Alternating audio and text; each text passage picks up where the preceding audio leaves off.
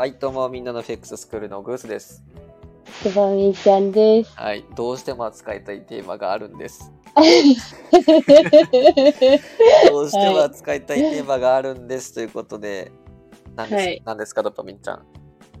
えっとですね、あの、眠たい時に、はい。あの、脳が眠たいのと、はい。目が開かない眠たいの2種類があるんですけど、はい。これは男女関係があるのか、それとも関係なく、いや、ありますよっていう人、あの、アンケート取ってください。これはもう私がわからないんで、子供たちで言うと、多分の、ん？気持ちは眠くないみたいな感じですか？えっと、脳が眠たい時は気持ちがすごい眠たい。うんでも目は開いている。はい。でも、脳は全然眠くないけど、目がもう開かないみたいな。そういう時ってでもよよくさ、あの、目つぶってるけど全然眠たいのに寝られへんみたいなやつ？うん。そう。はい。いや、これ、もう私があんまり眠たくならない、こう、じ人類というか、種族というか、あの、惰性、惰性なんですよ。寝ることが。あ出せあの、寝ないと、次の日には影響が出るタイプなんですね。寝ないと次の日には影響出る。それみんなじゃない？みんななんですけど、例えば、3時間睡眠で、うん。フルで働くと、ちょっとやっぱ疲れが出てくるんですよ。そこまでしへんかったら疲れないよってこと？そうそう、全然毎日3時間で、こう、普通の仕事量ぐらいだったら全然大丈夫なんですよ、私は。ええだから、うわ、もう寝ないと次の日しんどいなって感じで、惰性で寝てるって感じなんですね、私は。あーだから、眠たくて寝てるっていうよりも、寝ないとしんどいから寝てるっていう、あー、はいはいはいはい。そんな感じなんで、この眠いっていう感覚があんまり体験しないんですね、私いつも。ええ車の運転中ぐらいです、眠くなるの。ああ、でもなんか朝めっちゃ早起きた時とかは？いや、でも全然なんか忘れてますね。夜に、あ、今日ってめっちゃ早く起きたけど、みたいな感じ。えー、すげえな。だから多分人に、あの、うんグースさんって一日何時間あるんですかってたまに言われるんですよ。確かに。24時間超えてそう。なんか情報量の発信の量とか多い割に、普通に社会人としても働いてるし、うんうん、コンサル生うんもね、な数名抱えてたりして、えどううんどういう時間の使い方してるんですかって言われると、意外とパワー パワープレイなのかもしれないですね、私。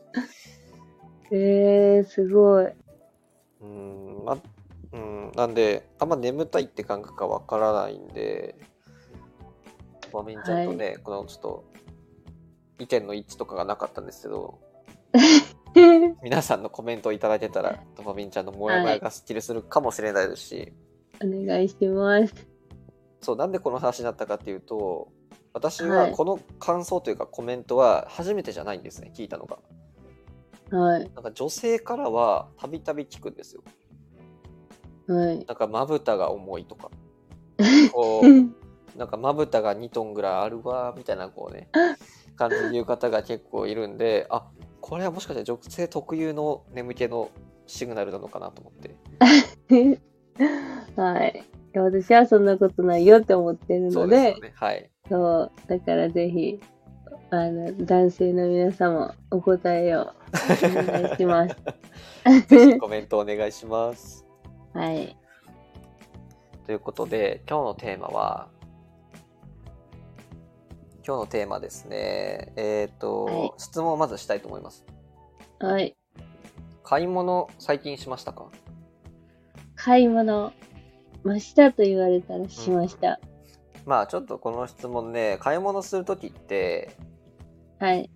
欲しいものがあってするのか、例えば、期間限定とか、ああ、弱い。うん。あ弱い。そういうので買っちゃうとか、はい。割引とかされてたら買っちゃうとか、はい。うんあると思うんですけど、ここれってそれでこう心が動かされることは何の不思議なことでもないんですよ。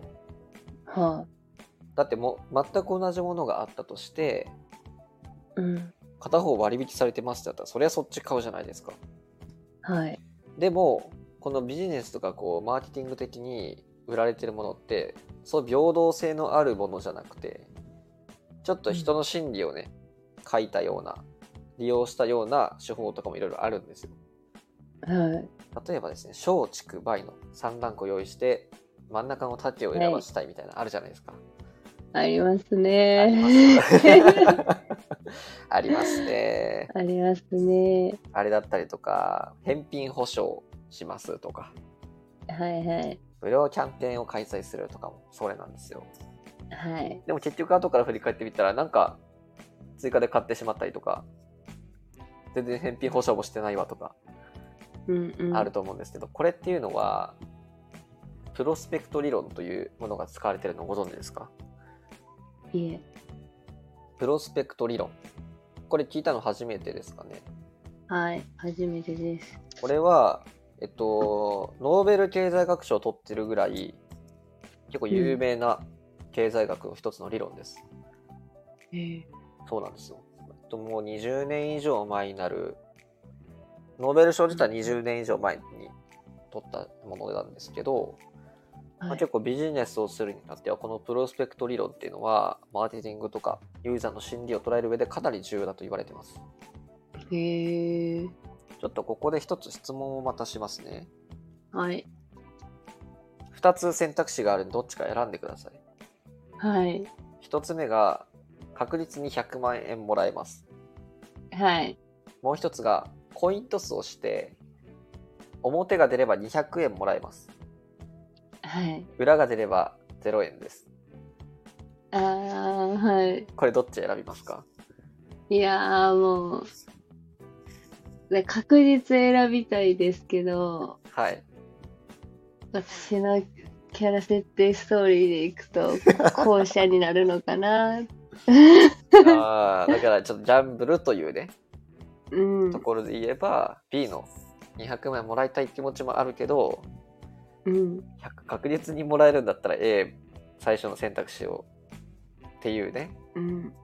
でもなんか今の私やったら、うんその、確実にもらえたものを次に活かせれるからやっぱ A なんかなとかって思っちゃう。だからうん相手にギャンブルさすんじゃなくて、それは確実にもらって自分がギャンブルしたらみたいな。新しい答え出てきましたねはい。ってなるとやっぱ A なんかな。まあ一番最初の A の選択肢はい。じゃあちょっともう一個の質問しますねはい。どちらか選んでくださいはい。A の質問は確実に100万円失います はい。もう一つはコイントスで表が出れば支払わなくてもいいんですけど裏が出れば200万円支払っていただきますあ倍？倍ですこれどっちにしますか？あーいやいやね。たださっきよりちょっと迷いますよね 迷う。助かりたいもんな。うんどっちがいいかな、迷うね。めちゃめちゃ迷ってるな目の前もう開示みたいな いや、ほんまに。ほんまに迷う。ドパミンちゃんだったら直感でどっち取りますか？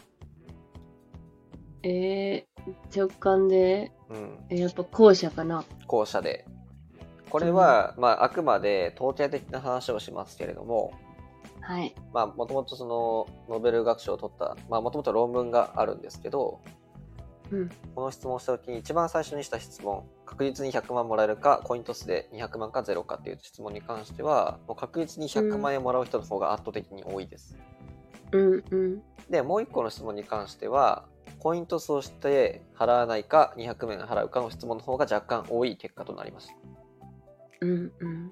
でもこれって期待値っていう考えで言うとどの選択肢も一緒なんですようーん。例えば確実に100万円がもらえるっていうのとうん。コイントスで100裏か表か200万かゼロに関しては、期待値一緒なんですよ、これ。え？わかりますか？どういうこと？まあ A は確実に100万じゃないですか。はい。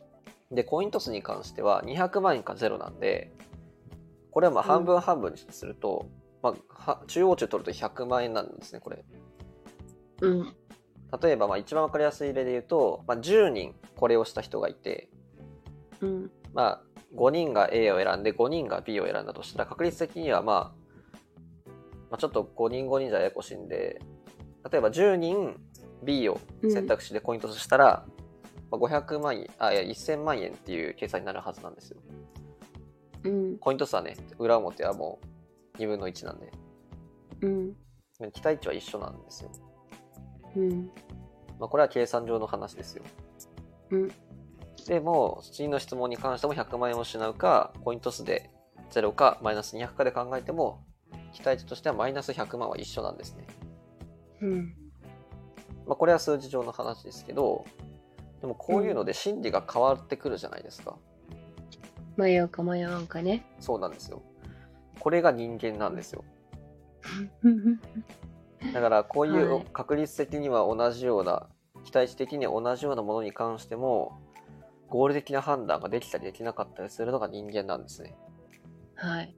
ここが面白くて、これを、えー、と利用したものがプレスプロスペクト理論になります。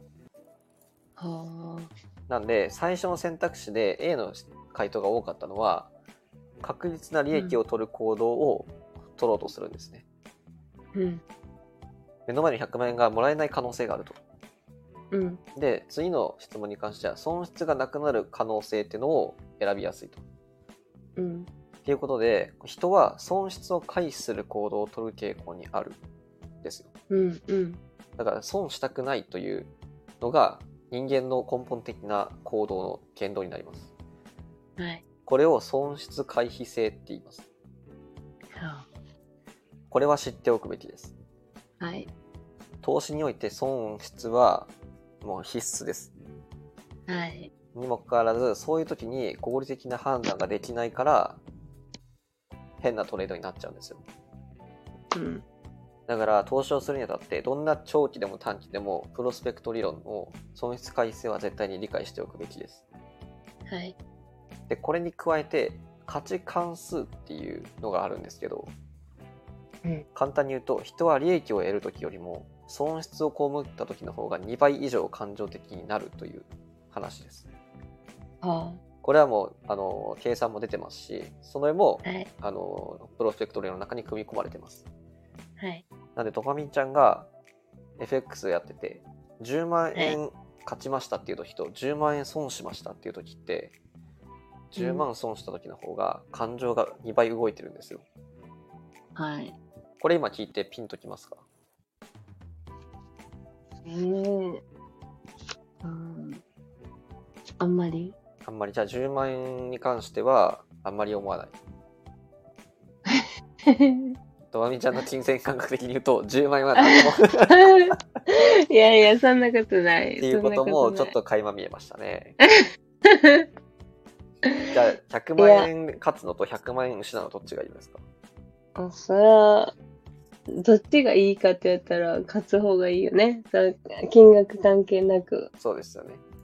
はい。ただし目の前のトレードで100万勝ったことと100万負けたことで言うと、まあ、これは当時やってみないといけないですし経験しないと分からないところもあると思うんですけどこれは負けた時の方がメンタルにダメージが大きいです大きいね。っていうのがあるんですよだからこういう時に思うのは損失をしている時は自分は合理的な判断ができない前提で立ち回ることですあーはい。そういう生き物だと思いましょうはい。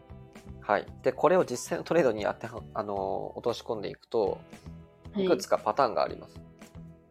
うん3パターンあって、私の中で3個あると思ってて、1つ目が損切りができないということですね。はい。損切りは絶対にすべきですよね。はい。トレードトレードにおいて100%の価値はないにもかかわらず、負けた時っていうのは損切りをするべきなんですが、できないと。こういう人がいるんですね。戻ってきてほしいからねそう。なんです。で、これは戻ったら損失を回避できるという行動をとってしまってるんですよ。うんうん。だからもう事前にね、損切りの位置は決めておくべきですし、はい想定以上の損失したときはもう潔く切りましょはい。う。はい。じゃあ次に貧乏利確です。これはよくあることで、例えばはい。ポジション持ちました。そしたら上がった、例えばドル円買いました。はい。上がりましたけど、なんかちょっとずるずる下がってきてます。うんあーって言って、なんか近づいてきたら、ちょっともうこのより下に行ったら損失する。切っちゃおう。うわ、上がったって経験ないですか？ありますね。はい、この前のドパミンちゃんですね。ほんまに130、うん、円台の時に拾ったのに、そうですよね。ありましたよね。はい。だこれは、あのーやっぱチャートっていうのは一方方向に伸びていくことはそうなくて、はい上下を繰り返しながら波を打っていくものなので、やっぱりポジションが長く持とうとすればマイナスのところをね、何回か経験することもあるんですよ。はい。なんで、まあそういったところも含めても、こう、自分が損したくないという感情で損切り、貧乏利確をするっていうのは良くないことだと。はい。思っときましょう。はい。はい。じゃあ3つ目が一番良くないので、熱くなって資金追加です。はい。こう負けが負けを講じて、いや、ここで上がる、ここで上がる、ここで上がるって言って、ロスカットを受け入れればいいものの、追加資金で耐えようとする。うん。これも損失回避性が出てしまってるんですよ。はい。こうなった時に、あの、クレジットカードでね、入金されてるのが癖になってる方は、本当にとあの借金します。怖いですね。何人も見てきました、こういう人。クレジットカードが何枚あっても足りないと。すごいな本当に。だから本当にね、あの、人のって、人ってバカなんですよ、基本的に。ね。そう、合理的合理的な判断、人のあの、機械に任せましょう。うんうん。だから人ってのは基本的にバカで、損が嫌いな生き物だということを受け入れることはかなり大事です。はい。これがプロスペクト理論になります。はい。でこれは投資において最も重要だと言われる投資心理学になるので、うん今お伝えした損失回避性ですね。ははい必ず覚えていた方がいいです。はい。でもう一つ伝えたいことが、確率過重変数っていう言葉があるんですよ。はこれ何かっていうと、人は確率が低い時を過大評価して、確率が高い時には過小評価すると。あ。うん。これですね、宝くじが分かりやすくて、はい。宝くじの当選確率って飛行機が落ちるよりも低いって言われてるじゃないですか。でもなんかもしかすると当たるかもって思いません？なんか、まあうん皆さんそういう気持ちで勝ってると思うんですよ。私はみたいうな。んうん。だこのあるかもしれないっていうのが確率が低い時に本当はめちゃめちゃ低いのにもかかわらずなんかそうでもないみたいな感じで評価してしまうんですよ。うんうんでこれ何が言いたかっていうと日銀の為替介入と一緒ですこれ。は日銀の為替介入ってタイミングってわからないですしどの価格かなんて誰も予想つかないにもかかわらず、もうすぐ為替介入があるかもとかでドル円売ってる人がいるんですよ。ああ、はいはいはい。いや確率めちゃめちゃ低いのになんかすごくありえそうなシナリオを描いてやってる これかなり危険なんですねうんうん。だから自分のシナリオの中で低いと分かっていながらもやってしまううん。これ結構見落としがちなんではこれは為替介入で分かりやすい例でしたけどはい。日日日経の平均株価が下がっているにもかかわらず五等日だから買ってしまうとかねあ今度は五等日と日経の下げの幅に比べるとやっぱ日経の下がり幅が1%以上になってくると全く関係なく下がってしまうんですよ、あ。へえ。